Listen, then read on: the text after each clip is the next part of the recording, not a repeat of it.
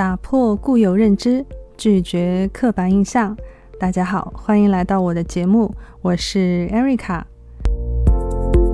这是我第一次以播客为载体向世界问好，感谢每一位点进这个节目进来收听的朋友。我希望在这里和大家一起，每一期打破一层顽固的认知表面，不断的延展对世界的认知。更加真实的去面对整个世界和自己，释放更多自己的潜能，挑战无限可能的人生。呃，就像我现在的感觉是，经历和体验是人生最大的意义之一一样。嗯，我开始慢慢的、真正的领悟到活在当下是什么样的感受。相信大家在生活当中一定是有被误解或者是随意下定义的这个经历存在的。比如说我吧，像我的口音会被有人说啊，你不像上海人啊，不像南方人。还有呢，我可能外表是比较偏文静一些，那么有些人就会说，哎，你不像狮子座呀。啊之类的啊，其实他们都不知道我内心有一团火，真的就是典型的狮子座的代表。而且呢，我这个人呢，非常是愿意挑战新鲜的事情，有一种不愿意停止的冒险精神。就像我为什么去到澳洲打工旅行一样，这些都是啊，我作为也不是说狮子座的代表，是我这个人的一个很多面的一个展现。啊，我对世界呢永远都保持着一颗好奇心，所以呢，我愿意尝试各种方面的事情。像现在在做这个播客也是，我相信大家也一定也是经历过的。包括我曾经在初中的时候，我是一个资深的韩风，我已经喜欢 K-pop 十八年了。在那会儿呢，我初中那会儿呢，还是没有一个相对比较良好的大环境，追星呢会被整个社会的舆论定义为贬义的。呃，一个方向吧。就当然那时候还没有限韩，整个韩国的明星呢，在内地的一个娱乐活动其实还是挺频繁的。我也有去接过机，也有啊去演唱会啊高价买过黄牛的票等等等等。但是这些这些只是一方面，嗯，更多的是。比如说，我曾经加入了字母组，制作了像我喜欢的 Super Junior 的一些新闻啊，啊，一些视频啊，翻译了一些呃材料啊，等等等等的。同时，也包括嗯，这些韩国的综艺是嗯，怎么样以他们的方式成为我的，可以说是某种精神的支柱吧。又又是怎么样去改变我的生活，影响我的生活的？那这些我希望呃邀请一些像我一样喜欢这些韩国文化的朋友一起来聊一聊。当然呢，也不得不提现在整体的一个 K-pop 已经影响到全世界了啊！我身边认识一些零零后啊、九五后的，他们都是 K-pop 的一个追随者。那么在他们眼里，也就是说，我作为一个八五后和零零后、九五后的这些对话，在 K-pop 这个问题上，在这样的一个文化的聚焦点上有什么样的不同呢？这些也是我之后想邀请他们来一起聊一聊的话题之一。那在这里呢，在刻板印象这个节目呢，我希望去。跟大家一起遨游在整个世界，甚至整个宇宙，我们来看一看，到底有哪些事情是我们不知道的，有哪些是我们想象中的，但是事实上呢，又是另外一番样子的。我觉得去揭开这些面貌的过程是非常令人兴奋和期待的，啊，是能够给我们的生活带来一些惊喜的部分。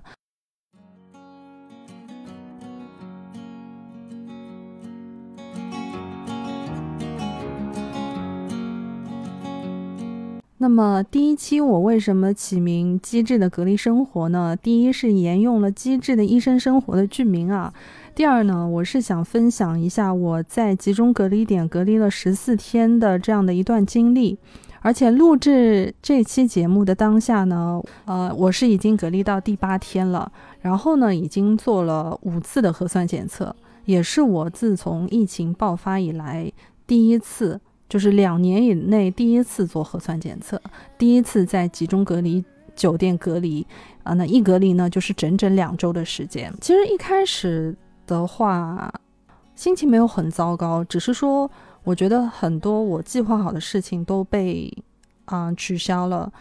呃，有一种比较失落的感觉。就是所有这些你排好的行程，在当时接下来的两周之内，你是没有办法再去完成了，呃，这是我当时唯一的一个感觉。然后呢，呃，疾控中心是派了一辆幺二零，把我直接从我所住的地方是运到了，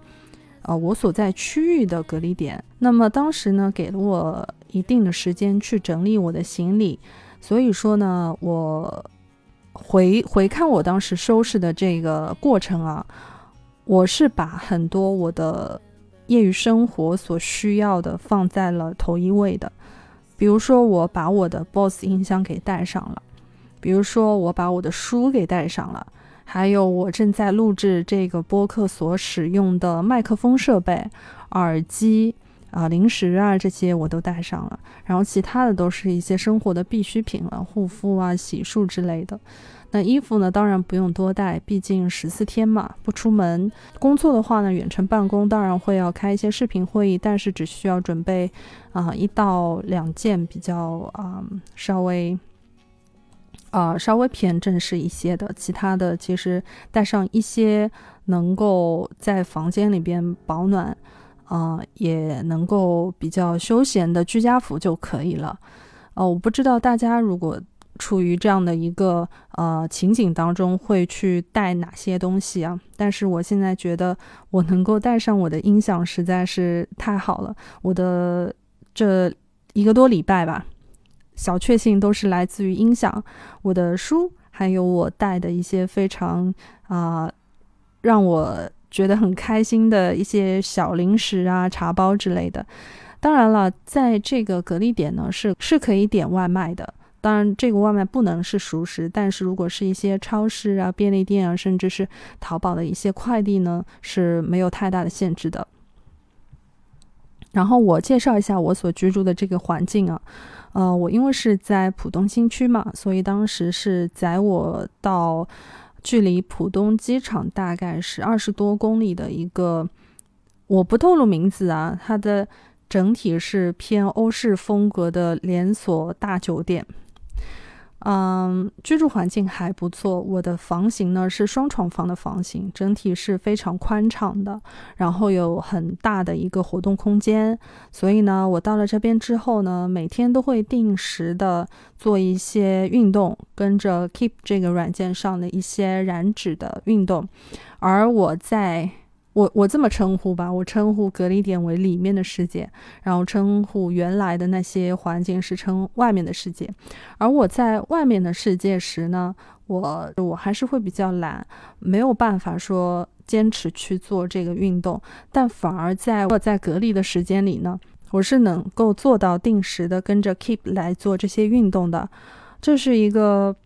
我没有想到的点啊，这边呃虽然是离浦东机场比较近，但是呢，呃整体的航班我感觉可能也是疫情管控的关系吧，没有很频繁，所以说呢没有太多的飞机的噪音，只是说呢我在房间外的两条马路那边有在施工，所以偶尔会有一些轻微的噪音，整体呢还是很安静的。另外呢，这边的三餐是由东航配送的，所以说，我我把我的这个照片呢发到我的朋友圈啊、微信啊 share 出去的时候呢，可能有一半以上的朋友都对我投以非常羡慕的眼光，他们觉得就是工作好累啊，他们也想被隔离，就是这也是我没有料到的，确实。这三餐呢，比我在外面的世界吃的还要好，还要营养均衡。那每天早上呢，必不可少的就是白粥、鸡蛋、包子，呃，有时候有一些烧麦，有时候呢是一些紫薯糕，啊，紫薯馒头，什么花卷啊，什么之类的都有。还有的话，每天早上会有，要不然是。嗯，纽仕兰的牛奶，要不然就是豆奶。然后中餐跟晚餐呢，到现在一个多礼拜没有一次是菜式是重合的，它是会有不同的组合，但是它不会有一餐是说你昨天是这四个菜，今天还是这四个菜。啊，不会有这样的事情发生。然后对于一个像我这么喜欢新鲜的人来说呢，这点我很满足。虽然有一些菜呢可能不是这么的好吃，但是整体上还是很过关的。不过呢，我到隔离第七天的时候呢，终于还是。嗯，吃腻了盒饭，大家可以想象一下，每天都吃盒饭是什么样的感觉？哪怕它营养再均衡，就是味道还算 OK 的情况下，还是会感到一些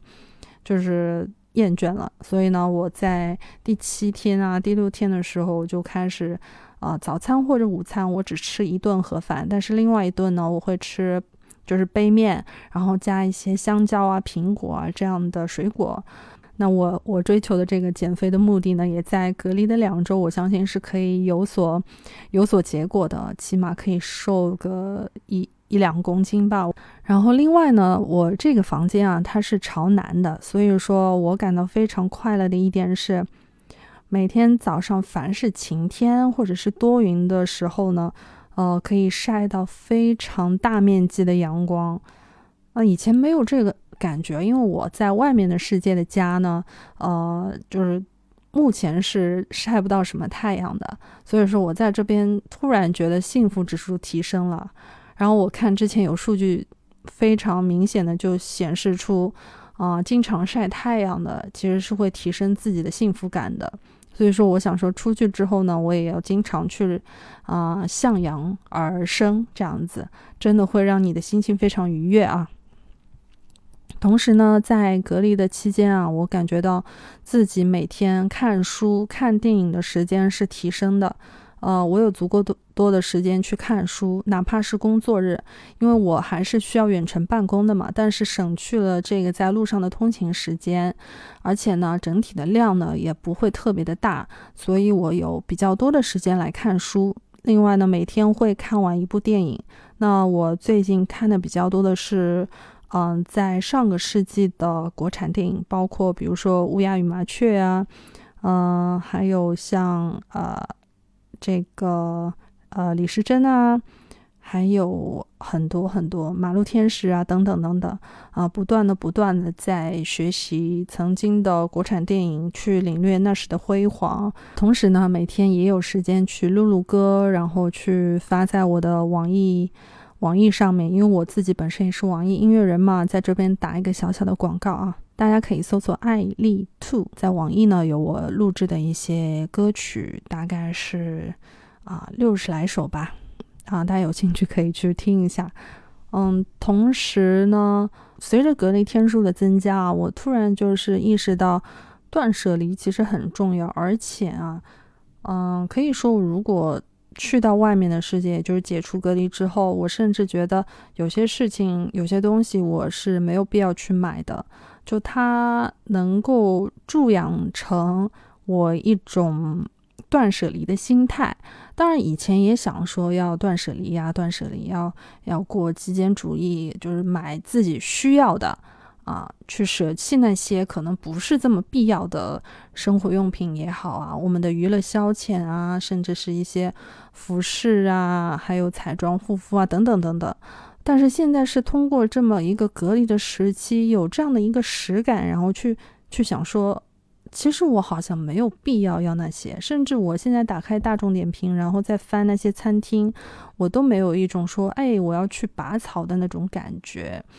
这这是非常神奇的一件事情，就是说，你觉得好像一天的三餐，然后满足你的整体的身体所需的能量和营养，好像就够了。我可以用其他更多的时间和精力花在更重要的事情上。那这更重要的事情可以是，比如说我现在在录制这个播客，怎么样提升自己的逻辑思维能力和沟通能力、表达能力啊？然后呢，花在我看的一些书上，专业书也好，还是嗯对自己有益的很多各种书籍也好，你知道了你的一个一日的时间。怎么去分配是最重要的，然后你整体的，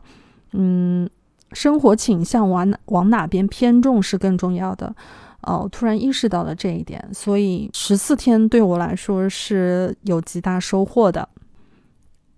好，说了这么多呢，其实我好像也没有把我的隔离生活说的很机智、很有趣，不像大家看到的机智系列啊这么的、这么的搞笑啊。啊，我会学习着把这个节目越做越好。那么呢，我同时也申请了节目的一个邮箱，它的地址呢就是刻板印象的拼音，刻板印象二零二一 at 幺六三点 com。刻板印象二零二一 at 幺六三点 com，那我欢迎呢，大家可以写邮件给我，说出你们的故事。